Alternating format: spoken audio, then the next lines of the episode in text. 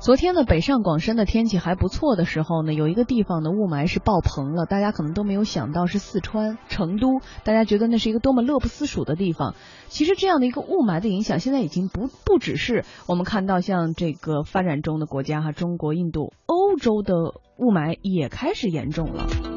来，我们去意大利看一下。现在是米兰时间上午的九点三十四分。就说到这种米兰啦，然后包括罗马，大家好像觉得那儿应该都是天气特别好，然后罗马假日啊，对。但是实际上，米兰就是在二零零八年，它是就是欧洲污染最严重的城市，然后一直到现在为止，它依然是污染最严重的城市。所以他们做了哪些采取措施？嗯，就现在他们那儿雾霾也是特别严重，所以米兰呢，在未来三天每天禁止使用汽车和。摩摩托车六个小时，而罗马呢是在周一禁止单牌照号码汽车行驶九个小时，周二呢对双号汽车会做出同样的限制。米兰呢在实施禁令的同时啊，也推出了特殊的反雾霾全天公交车票，售价呢是一点五欧元，也就是约合人民币十点六元。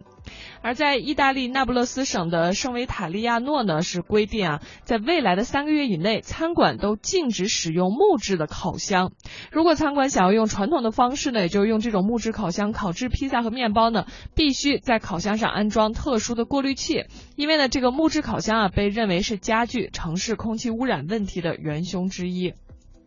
除了意大利米兰还有罗马之外，西班牙的巴塞罗那还有马德里呢，也是采取了降低空气污染水平的措施。巴塞罗那地区呢，在上个星期提出对车辆实施限速每小时九十公里的新标准，而马德里呢，则在上个月两次禁止大多数的车辆在市中心停车。